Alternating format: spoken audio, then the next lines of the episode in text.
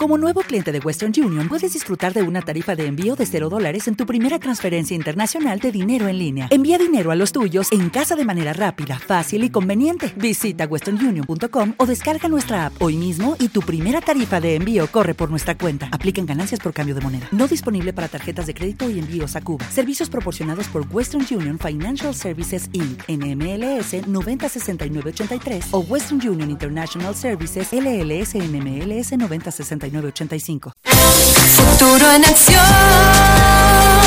Porque es necesario que el país escuche desde diferentes ópticas la opinión de expertos en diversos temas del diario vivir. Su espacio de entrevistas y opinión. RTP 965 presenta Futuro en Acción. Con la participación de Joyce de Ginata y Giovanni Ginata. Buenas tardes, una vez más agradeciendo por tenerlos en sus hogares, en sus oficinas, en este subprograma Futuro en Acción. El día de hoy tenemos como invitado al ingeniero René Ortiz, ex ministro de Energía. Creo, si no me equivoco, dos, dos veces. Pero en todo caso, ¿por qué tenemos de invitado al ingeniero Ortiz? Porque el problema petrolero, sí yo creo que para mucha gente que no lo vivió necesita recordarse. Eh, Gustavo Novoa, presidente, eh, diría yo, del año 2000 en adelante, los cuatro años, recibió el petróleo, eh, fue en su periodo de 18 y 25 dólares el barril. Luego, Lucio Gutiérrez, de 26 y 33 dólares el barril. Luego, el es Rafael Correa, de 59,80 a 90 dólares el barril. Entonces, hemos conversado en casi en 12 años una dependencia del petróleo, dejando el resto a un lado.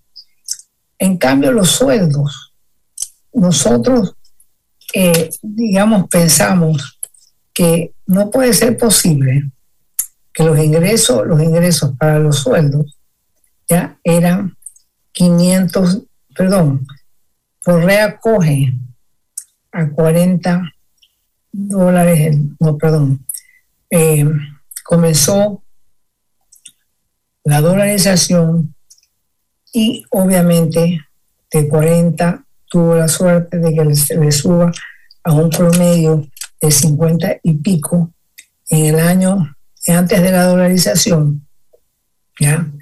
Eh, en lo que se refiere a lo que se gastaba de cuenta corriente para los sueldos, era en el año 99, 29.700, perdón, 2.971 dólares. En este caso, el convertido en sucres a dólares. Y en el año 18, 2018, 12.000 804 dólares para el tema, digamos, de los eh, sueldos de la burocracia. La inflación anual antes del 99 era de 90%, al 18, 0,27%. Ahora, es, en ese entonces era el 1%. Es decir, esto hago referencia para que la gente recupere la memoria y aquellos que no vivieron esa época fatal puedan conocerlo. Eh, el, caso específico del OCP, ¿verdad? Y el, en este caso el OCP, y el, el otro, o sea, los dos, los dos eh, perdón un momentito que este, para que compartir con René, que no se puede enganchar, que él nos puede dar mayor información sobre el tema. Ya estoy, ya estoy enganchado. Ya, ok. El, OCP René, si no me equivoco, eh, fue, digamos, inaugurado en el 2004 o algo así. Y 2002. al 2002 ya. Pero eso fue una batalla porque nos opusimos a que ese oleoducto se lo haga en la misma trayectoria del SOTE y peor en un sector que era vulnerable por las características de ese sector.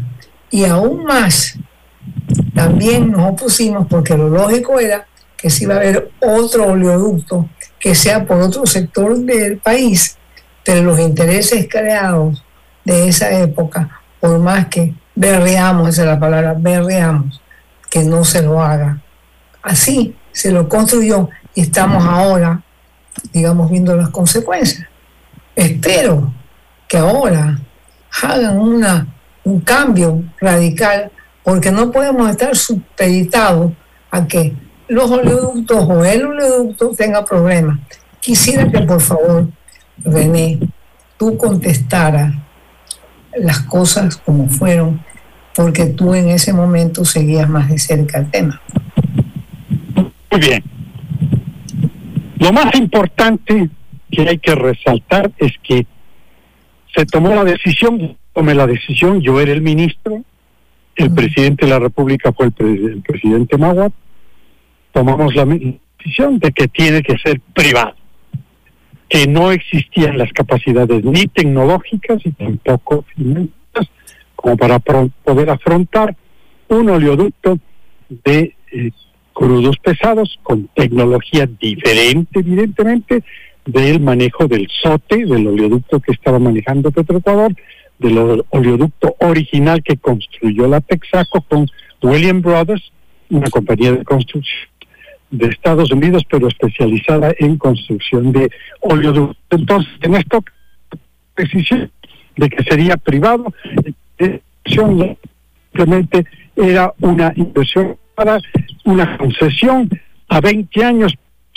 Este plazo termina este próximo diciembre de 2023 y hay las opciones abiertas conforme a la ley conforme a la ley, repito, hay las opciones abiertas de recibir el oleoducto, ¿no?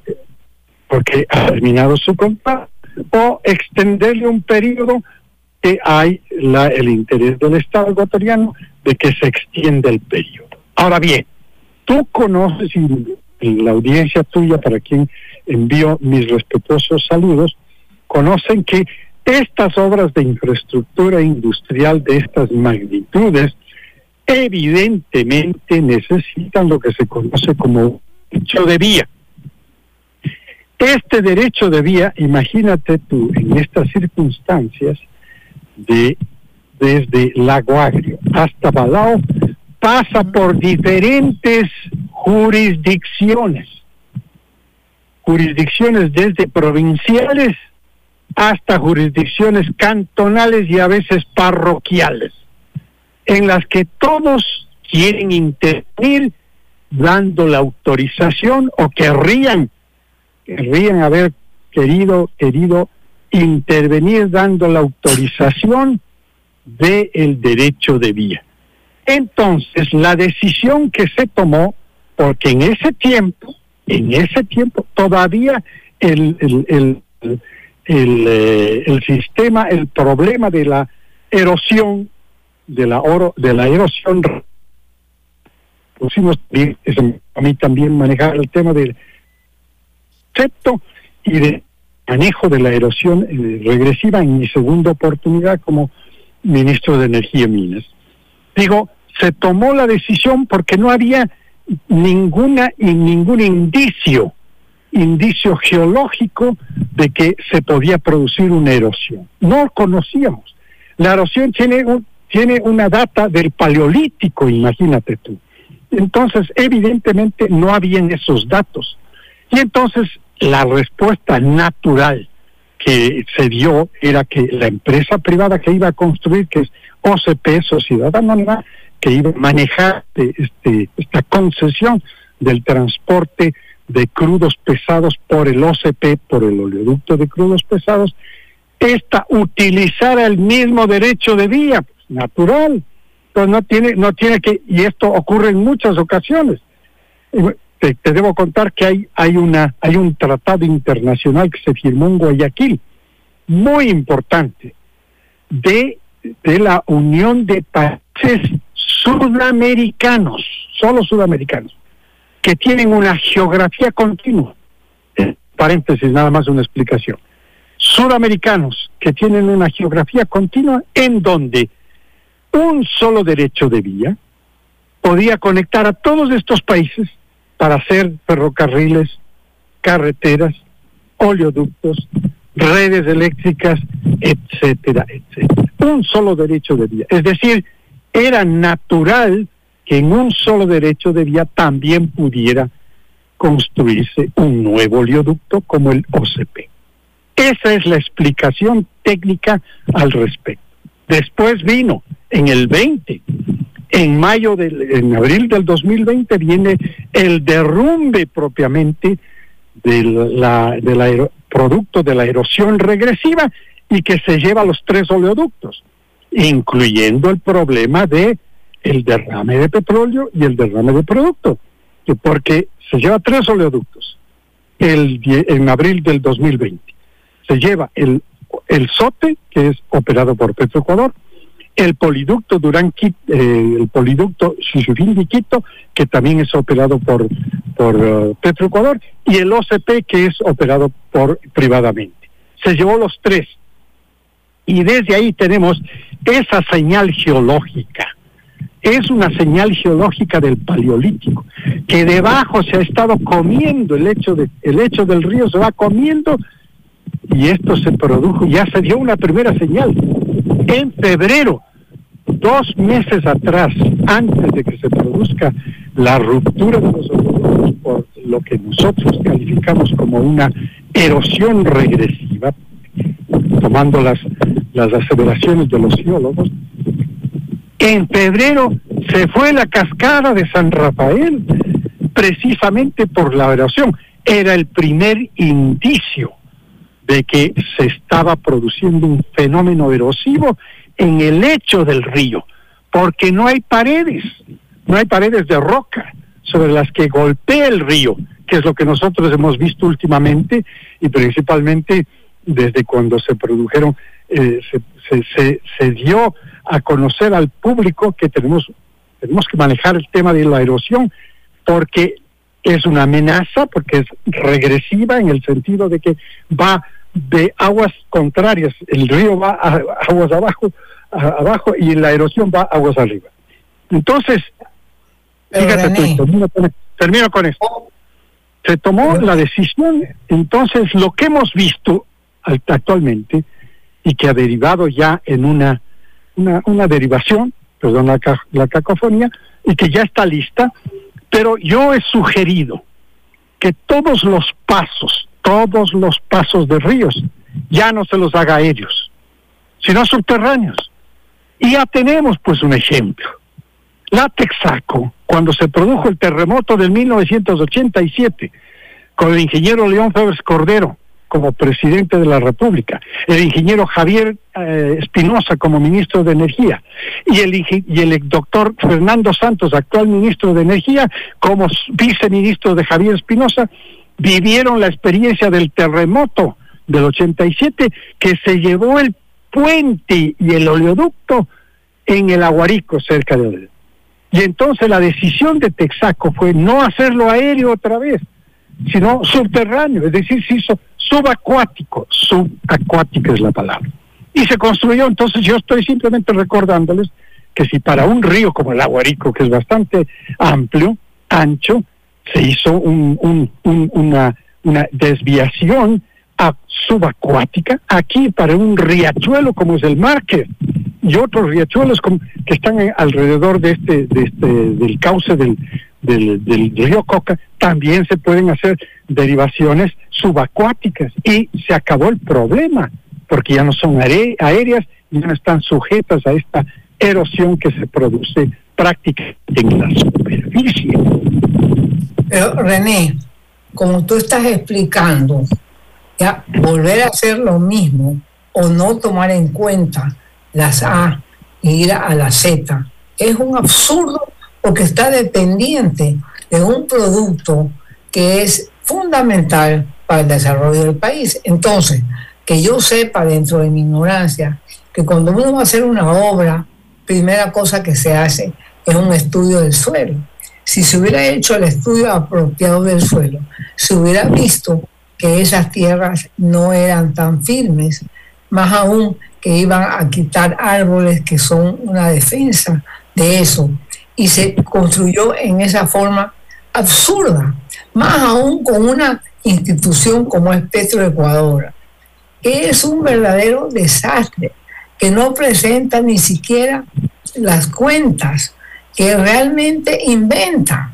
Entonces yo me pregunto si esto se dio en el año 20, estamos al 23, porque ahí no se tomó la decisión de hacerlo subterráneo o cambiar la vía.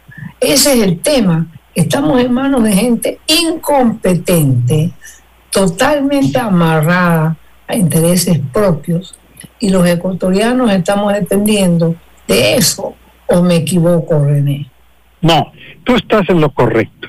También hay ese es otro problema, ese ya es un problema ético, es un problema moral, ¿no? Porque si es que la empresa no puede manejar como empresa los números, cómo se manejan los manejan los contratos, cómo se manejan las reglas del juego, si todo está pero si es que estas estas instituciones como ha sido denunciado denunciado de manera generalizada es decir les tocó a los que son y a los que no son pero denunciado y ya está en la fiscalía el presidente Lazo ya tomó la decisión de que se investiguen estos casos todos los casos y ya van saliendo en efecto. Esta temática de la ruptura de la legalidad, de la ruptura de la ética y de la moral en el manejo de los de los de los eh, de los proyectos que están en manos de las empresas del Estado, esto definitivamente se ha exacerbado en una, de una gigantesca. Yo creo que el gobierno nacional tiene que dar paso casi inmediatamente como vaya resolviendo los problemas que se han demandado, porque esto es materia jurídica, tiene sus tiempos y tiene que ir a, los, a las cortes y las cortes tienen que hacer sentencias y todo esto, digo, de todas maneras el presidente de la República tiene la oportunidad de tener un gran ya de el Estado empresario. Esta materia ya discutió en la ya lo y lo vengo planteando desde hace varios años, desmantelamiento del Estado empresario. Y es que ahora me pasa un tercer problema, si, si tú me lo permites, me paso a un tercer problema que es el altísimo grado de obsolescencia de todo el equipamiento de Petroecuador. Esto es grave, porque si el oleoducto o los oleoductos tienen que ser construidos con una de otra manera por la otra margen del río, por la otra margen del río, por ejemplo, va a costar millones de dólares. Y entonces esto no lo puede afrontar Petroecuador, porque tampoco lo puede afrontar el gobierno nacional.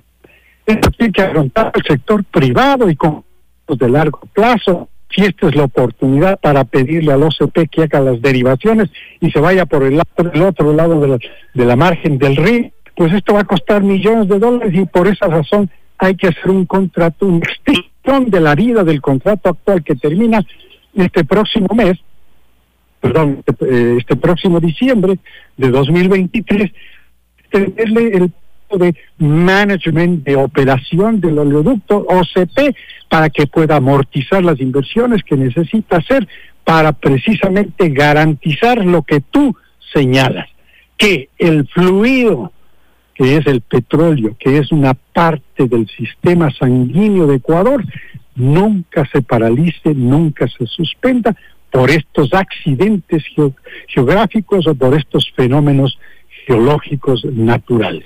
Y esta es, ahora sí paso al tema del la bursatilización. Petroecuador, como está con este problema gigantesco que significa la obsolescencia tecnológica, todo, todo, permíteme subrayar, todo el sistema operativo de Petroecuador está obsoleto. Y el cambio este de obsolescencia hacia modernidad cuesta también millones de dólares. Esto no se puede hacer con las finanzas públicas. Petroecuador tiene que hacerlo convirtiéndose en una compañía por acciones para poder tener acceso directo al mercado de capitales internacionales, como lo han hecho muchas otras empresas estatales. Hay buenos ejemplos, hay buenos ejemplos. Eh, en Europa, la ENI de Italia, la Total de Francia, la Repsol de España. América Latina tenemos muy buenos ejemplos. Petrobras de Brasil y Ecopetrol de Colombia son dos buenos ejemplos de haber convertido a las empresas estatales en empresas por acciones para que accedan a los mercados de capitales del mundo. Y han accedido. Esa fue, una, esa fue una propuesta que tiene creo que hasta dos décadas. ¿Por qué? Porque definitivamente los intereses creados son de tal categoría que aparentemente pareciera que Petroecuador es de un país diferente. Tanto es así que voy a recordarte que tú debes saber que en época de Alfredo Palacio era ministro de Economía el señor Correa.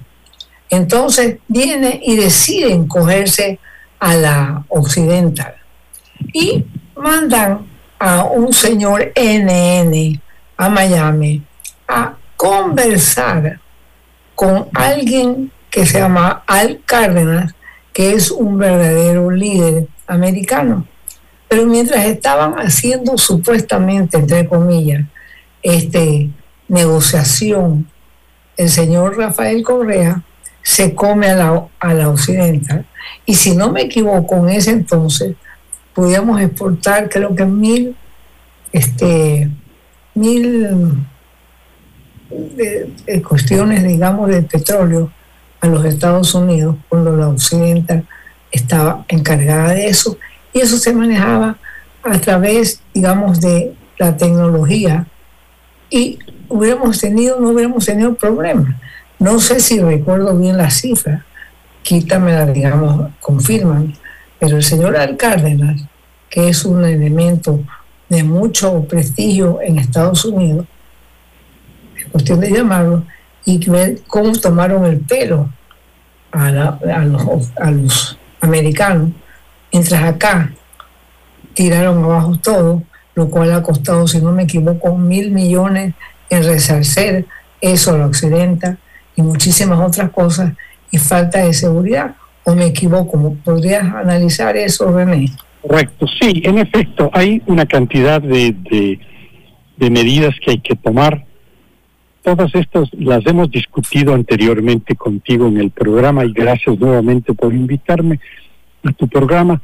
Y esto que acabo de plantearlo como obsolescencia tecnológica es el punto central finalmente estamos tocando lo más álgido del problema de Petroecuador, su obsolescencia tecnológica. Es decir, ¿me permites?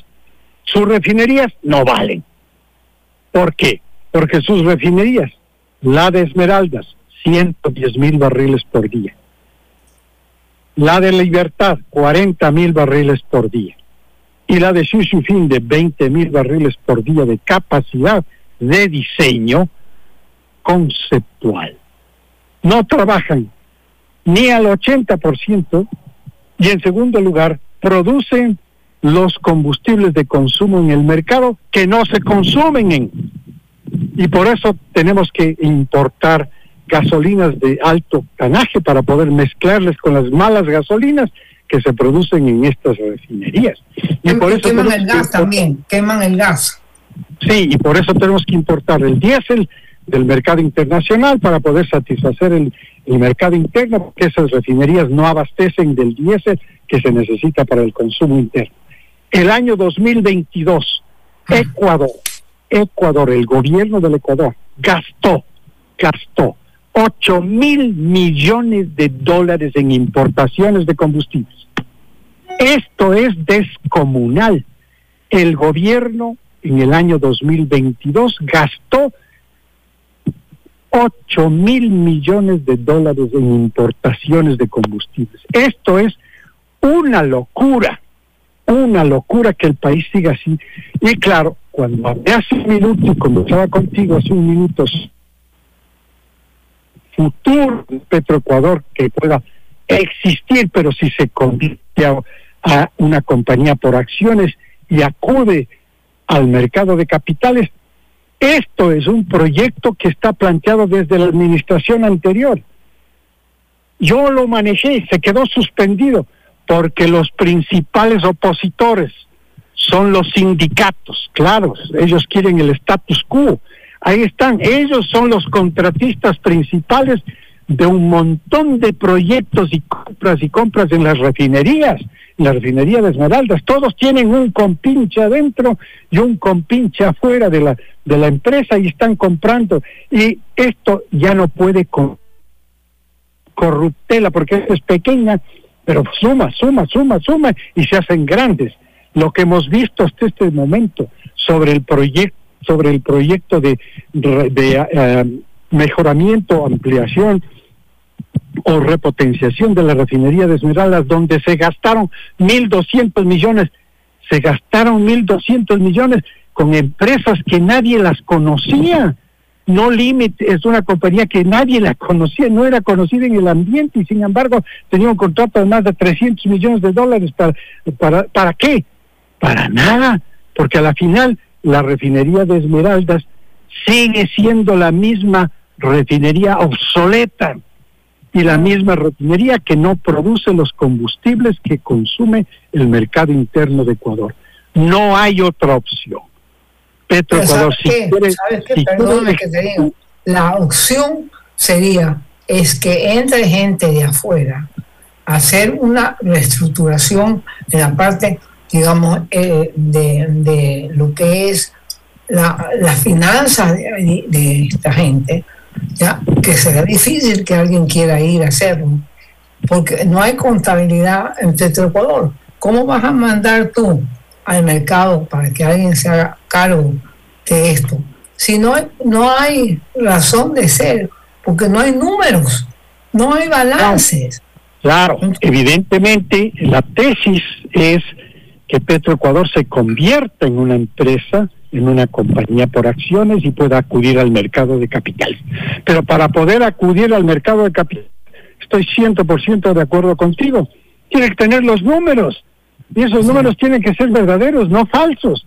Y esos números tienen que ser certificados, auditados, fiscalizados por empresas internacionales de renombre. Ahora, fracasó, fracasó durante la administración reciente, fracasó la convocatoria a las firmas internacionales de gran prestigio para que hicieran la, continuación de la depuración de los números financieros que tiene Petroecuador y que pueda tener finalmente, finalmente, estados financieros auditados. Fracasó el concurso. ¿Por qué fracasó?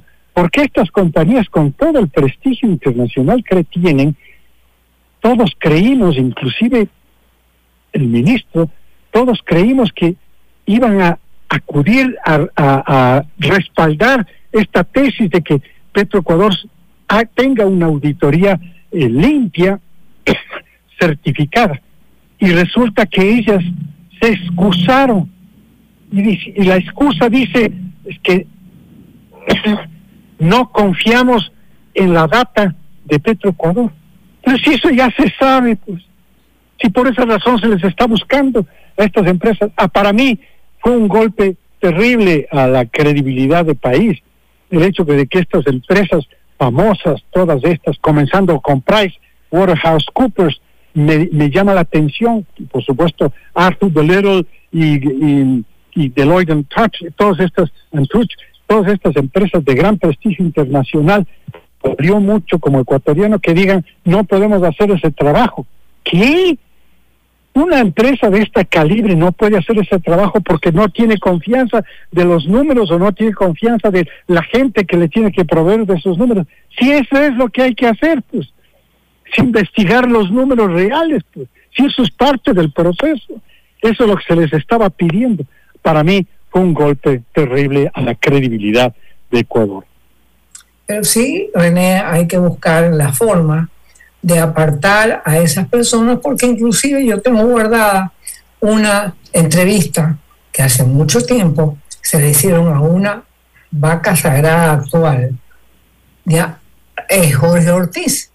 Y esta persona, que era jefe de los sindicatos de Petroecuador, le dijo, usted ahora me atacan, nos atacan. Pero ¿quiénes son los que hemos financiado los caminatas de los, de los indios?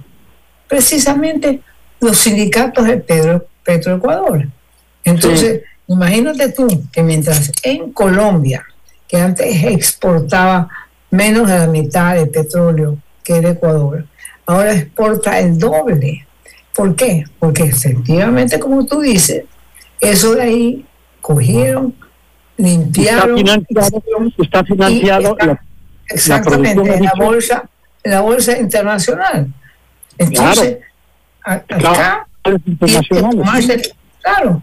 Entonces aquí tiene esto que darle, es decir, tú sabes perfectamente que los empresarios de cualquier tamaño, chiquitos, medianos, grandes, digamos, tú haces cuatro cosas a la vez. Entonces, mientras se hace una cosa, tiene que haber una fórmula de que tranquilamente alguien en subasta pública o qué sé yo, entre a Petroecuador y haga una limpieza a fondo o en su defecto poner una paralela, ¿verdad? Pero para eso la sociedad civil tiene que tener la, como diría, la fuerza que se necesita para quien esté en ese momento en Carondelet tenga la firmeza de hacerlo. Como tú te acordarás que Yerobi en ocho meses arregló la finanza porque tuvo la fortaleza de coger, apartar a quienes estaban haciendo un daño al país. Entonces te pregunto, ¿cuál es la fórmula? Porque no vamos a seguir nosotros que nos sangren a todo el país, que no haya suficiente educación, que no haya, este, digamos, de calidad también, porque la salud, por un grupo enquistado en una, es como decir Alibaba y los 100 o los 1000 ladrones. Eso no puede ser. No puede ser, no puede ser. En efecto, yo creo que hay que tomar en relación con la depuración de los números que maneja Petroecuador en sus finanzas, en sus contratos, yo creo que hay que tomar una decisión. Probablemente es paso uno, paso dos. El paso uno es la depuración de la información, probablemente con compañías locales. También hay compañías de reputación locales. Pueden arreglar esa parte del paso uno para permitir precisamente que el paso dos, que es la participación del auditor internacional, que es la que nos daría la confianza y daría también la confianza a los inversionistas internacionales que se están manejando las cosas con exactamente las reglas de juego internacional. Entonces yo pienso para poder dar una respuesta inmediata. Eh, ¿Sabes qué? Esa, esa paso, el paso uno, el paso uno la depuración y el paso dos, la contratación posterior otra vez con las empresas. Primero, el primer paso, locales, empresas de reputación local depuran la información de Petroecuador y en, la, en el segundo paso, los internacionales realizan el trabajo de valoración internacional. Bueno, vámonos a ir a un corte para la propaganda y enseguida volvemos. Enseguida continuamos con Futuro en Acción. Futuro en Acción. Ya estamos de vuelta con Futuro en Acción. Gracias por seguir en este subprograma Futuro en Acción y gracias por tenernos en sus hogares, en sus oficinas y en sus vehículos. Para los que recién se enganchan, estamos dialogando con el ingeniero René Ortiz, que por dos ocasiones fue ministro de Energía. Eh, este René, continuando con el tema, no podemos andar a, a volumen de tortuga en algo que es prioritario para el Ecuador. Entonces mi tema es, así como dices tú, punto uno, punto dos, ¿cuál sería la velocidad y la acción para regenerar a este tema? Si es de liquidar a, digamos, en este caso a Petroecuador, hacerlo, o seguir las cosas que hicieron en, este, en Colombia. Ver cómo se hace alguien que entra ahí, nacional, qué sé yo, para que reestructure las cifras y luego eso, que coja una compañía extranjera como Mackenzie o alguna otra que son de prestigio internacional, para que en un corto plazo regenere esto y llevarlo a la bolsa de Estados Unidos o de, de europea y que reestructuren eso y no metan mano nuevamente como parte política o para financiar los levantamientos indígenas o cosas por el estilo. ¿Cómo harías tú eso, René? Entonces se, desenganchó eh, René Ortiz. Vamos a tratar de conectarnos otra vez. Mientras tanto, yo sí diría que esto tiene prioridad. Y no es cuestión que mañana salgan, digamos, algunos indígenas que están totalmente desesperados por llegar por la ventana a Canunelec y que atranquen todo. Esto tiene que lo público.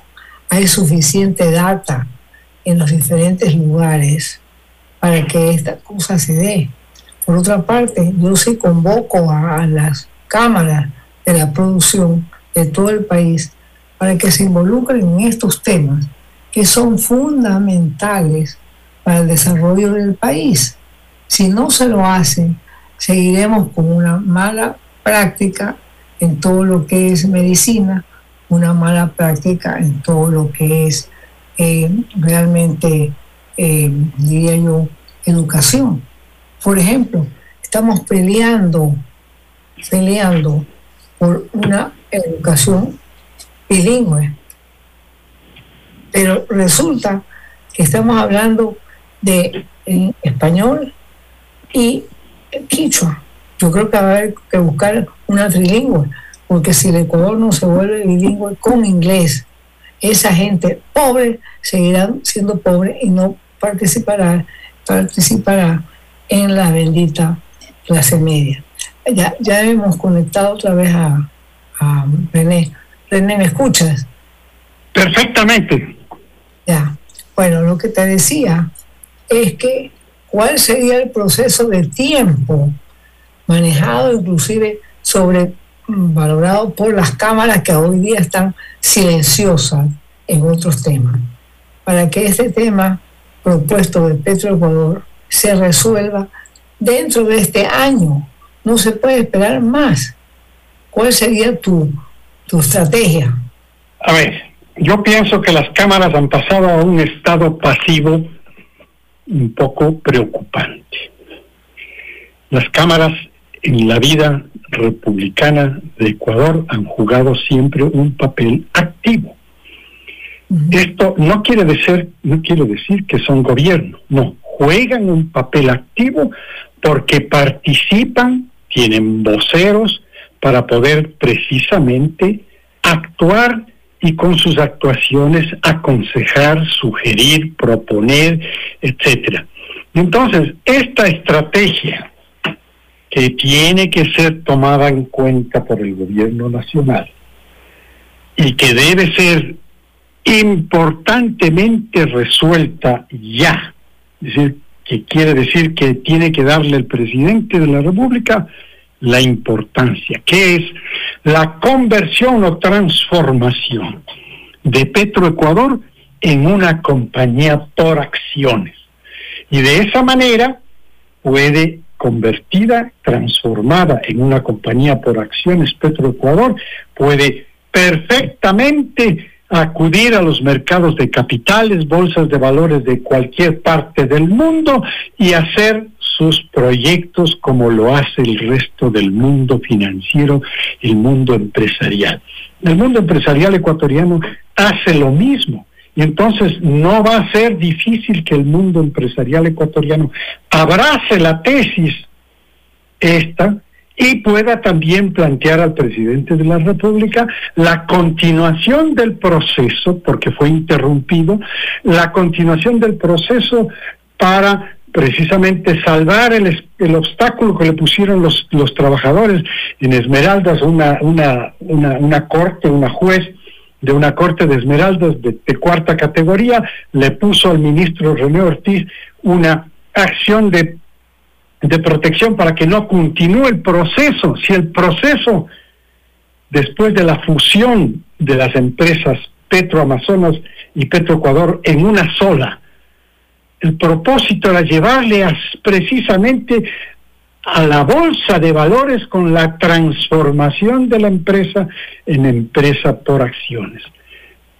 en Colombia, Ecopetrol ha hecho exactamente lo que yo estoy diciendo. Yo no estoy inventando el agua tibia, no. Y fíjate tú, y escuchen tu distinguida, tu distinguida audiencia, que en Colombia, por ejemplo, en un supermercado, una vez que una dama o un caballero pasa por la caja, está pagando sus compras, la cajera le, le invita y le dice, ¿quiere comprar acciones de Ecopetrol? Así iba manejándose, ya estaba, ya estaba el proceso caminando con una enorme participación de la gente, los privados, en boticas, en farmacias, en supermercados, quiere comprar acciones de Ecopetrol. Eso es lo que está, eh, está planteado en la tesis de la bursatilización de Petroecuador pero tiene el obstáculo gigantesco de los trabajadores. Entonces hay que neutralizar ese obstáculo. Punto. Y hay que neutralizarlo de la manera como puede, que es la reactivación, o sea, retomar el gobierno nacional lo que yo dejé hecho.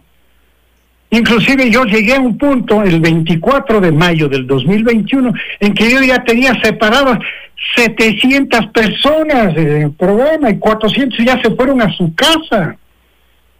En la fusión de Petroecuador y Petroamazonas estaba funcionando. Entonces que continúe, porque no hay que, no hay que interrumpir, no hay que dejarse mangonear por estos, estos, estos eh, trabajadores. Y hay que llamarles a los trabajadores, y ponerlos dentro del, del proceso para que se entienda que no hay futuro como está porque el, el gobierno nacional cada vez va a ser va a tener una responsabilidad social cada vez mayor y más creciente, cada vez mayor y más creciente. Entonces no puede dedicar las pocas finanzas que tiene el gobierno nacional, no las puede dedicar a Petroecuador, no. Petroecuador tiene que ser una empresa independiente que funcione sola directamente con el mercado de capitales, bolsas de valores del mundo, como lo hacen todas las empresas del mundo. Y los ejemplos te los he puesto, si me permites te los repito, en América Latina clarísimo, Ecopetrol es un éxito en el mercado financiero internacional. Pero fue un éxito extraordinario en el mercado internacional. Y luego los europeos, compañías como la N, son un éxito en el mercado financiero mundial. Total de Francia es un éxito, la ENI de Italia, ¿no? La Repsol de España también es un éxito. Eran estatales como Petroecuador, ahora son compañías por acciones. Claro, pero es que ¿sabes qué pasa, René? Es que esto no es cuestión de solamente un mes o dos meses. Esto es cuestión de que se haga, se conforme alguien que sea, como quien dice, un piloto de cohetes para que esto se lo haga y que tenga credibilidad las personas que forman parte de este grupo, porque de lo contrario pasarán horrores si la misma bolsa de valores, acuérdate lo que hizo con los policías, este país tiene que limpiarse, no guardar las cosas bajo una alfombra. Por lo tanto, todo depende de lo que se llama sociedad civil, todo depende de calificar diferente a las personas que van a la asamblea o congreso, como se lo quiera llamar. El país no puede esperar más porque existe una juventud que necesita tener en este país una opción importante y no arriesgarse a irse a Estados Unidos porque piensa que acá no hay futuro. De tal manera que las últimas palabras, porque ya no comimos el tiempo, que podrías tú decir en un minuto. Bueno, muchísimas gracias a ti en primer lugar y en segundo lugar exhortar al gobierno nacional a manejar esta temática de transformación de la compañía de la empresa estatal en compañía por acciones para que pueda acudir al mercado de capitales. Esta es su única opción, no hay otra, no hay otra. Muchísimas gracias René, esperamos, esperemos tenerte con más frecuencia. Gracias. Con mucho gusto. Y usted, reescucha hasta el día de mañana. Gracias por construir un futuro en acción con nosotros. Futuro en acción. Te acompañaron en RTP 965 Joyce de Ginata y Giovanni Ginata.